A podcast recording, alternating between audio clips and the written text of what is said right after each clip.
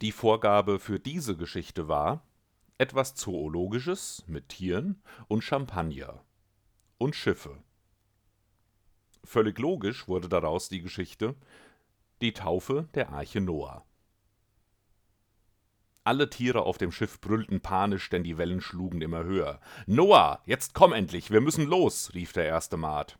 Moment, brüllte Noah zurück, es bringt Unglück, mit einem Schiff in See zu stechen, das noch nicht getauft worden ist.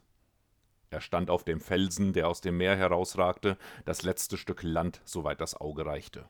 Der Regen peitschte gnadenlos herab, seit Wochen war keine Sonne mehr zu sehen gewesen. Noah hielt eine Champagnerflasche hoch über seinen Kopf.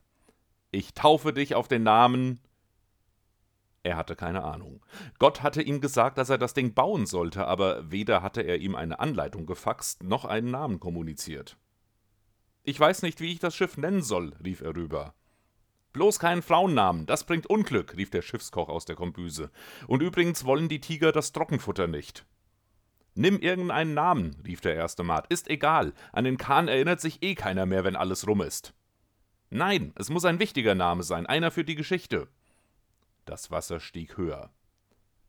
Dann nenn die Schaluppe halt nach dir selbst, du Arsch, schallte es aus der Kombüse. Wir saufen hier bald ab. Noahs Füße wurden nass. Ihm blieb keine Zeit. Ich taufe dich auf den Namen Arsch Noah, rief er und schleuderte die Champagnerflasche. Wegen des heftigen Windes kamen seine Worte allerdings nicht ganz deutlich beim Rest der Besatzung an. Ende